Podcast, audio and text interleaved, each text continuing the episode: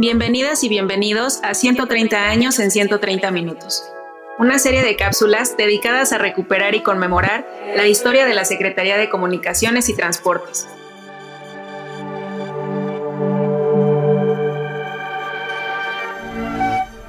Hoy hablaremos sobre los orígenes de la hora nacional.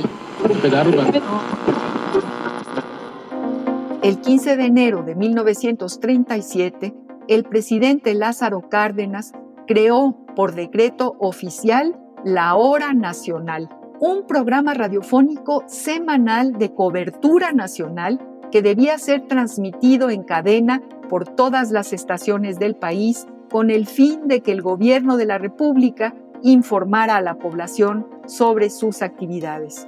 Esta producción quedó a cargo del Departamento Autónomo de Prensa y Publicidad. Fue difundido por primera vez la noche del 25 de julio de 1937 a través de las 93 estaciones existentes en la época, además de Radio Gobernación. Al comienzo de los años 50, la hora nacional recibió apoyo de la XCW, logrando que la emisión gubernamental se escuchara en Centroamérica.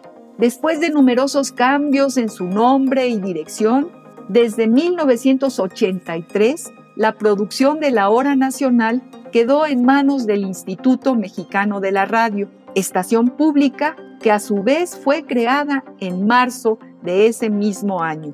Con todo y sus vicisitudes, la Hora Nacional es el programa con mayor duración de la historia de la radiodifusión mundial.